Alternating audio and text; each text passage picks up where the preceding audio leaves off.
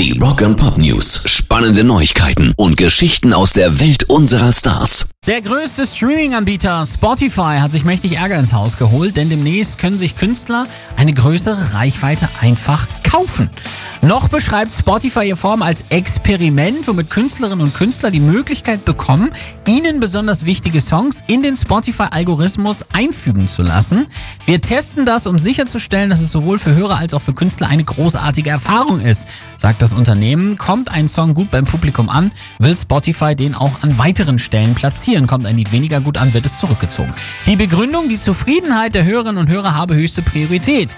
Viele sehen den neuen Service aber kritisch, weil Labels und Rechteinhaber diese Funktion nur nutzen können, wenn sie bereit sind, eine Lizenzgebühr für Werbeeinnahmen zu zahlen. Und das benachteiligt vor allem kleinere, finanziell noch schwächer gestellte Musiker.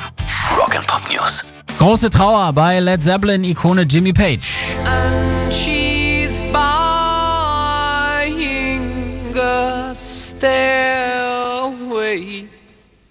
to heaven.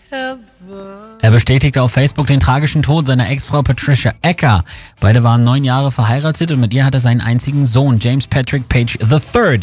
Er bedauere ihren tragischen Tod, schreibt er in einem kurzen Statement. Seine Gedanken seien in dieser schwierigen Zeit bei ihrer Familie.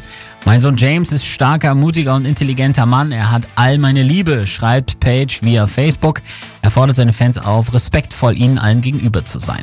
Patricia Ecker wurde nur 58 Jahre alt. Eine offizielle Todesursache steht noch nicht fest. Pairs Rock and Pop News.